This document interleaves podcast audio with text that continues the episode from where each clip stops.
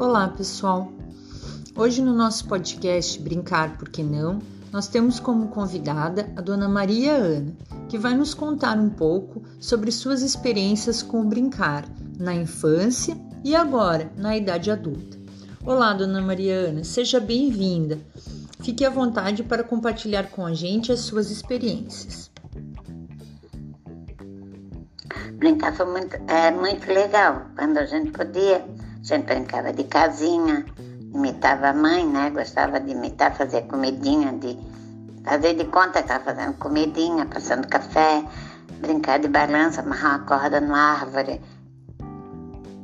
amarrar a corda na árvore e, e balançar, brincar de correr, porque quando a gente é, é criança, tudo é inocência, né? A gente quer brincar, porque é tudo inocente. Aí quando a gente, hoje que eu sou adulta, idosa, então eu faço, ando de bicicleta, um, porque eu preciso de movimento para ajudar meu corpo a sobreviver.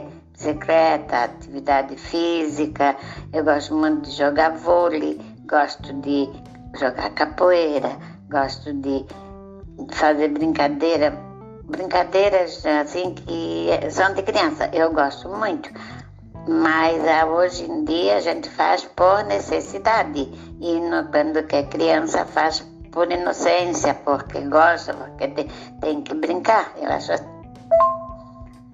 pulava corda, brincava de, de roda, quando tinha outras pessoas junto de criança, né? brincava de pular corda. Hoje já é diferente, para pular corda é devagar, porque a gente tem problemas, né? Não é como era antes mas é muito divertido também um adulto brincar.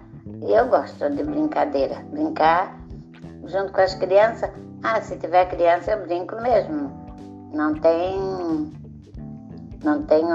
Assim, eu adoro, adoro brincadeiras. Todas as brincadeiras são bonitas. De cantar, de, de pular, de ah, subir numa árvore. Tudo isso para mim é brincadeira gostosa.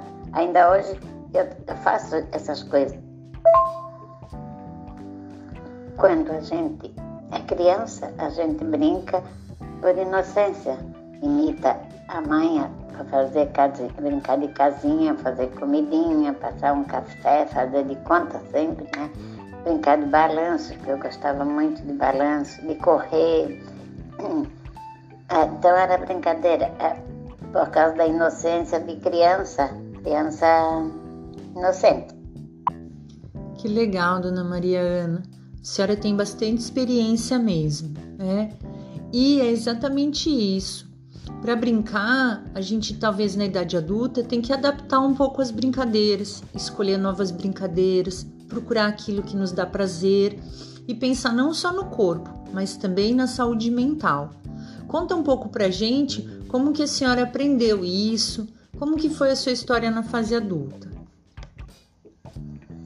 De infância não tenho foto, só lembrança na minha memória. Mas de adulto eu tenho foto das brincadeiras, tem muita brincadeira que o Cat me ensinou muita coisa.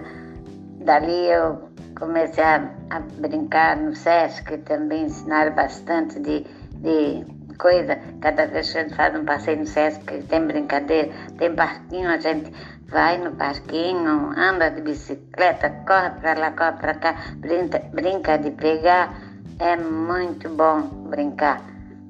Todas as, todas as pessoas adultas devem de usar brincadeira, porque a brincadeira desparece a vida, né?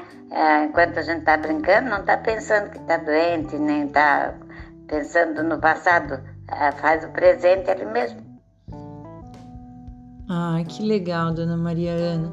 É verdade. A brincadeira, ela nos deixa mais leve, né? ela nos deixa com mais vontade de viver, ela nos ajuda, às vezes, deixar os problemas um pouco de lado. E é bem legal a gente pensar que existem vários caminhos para a gente procurar a recreação e o lazer na idade adulta.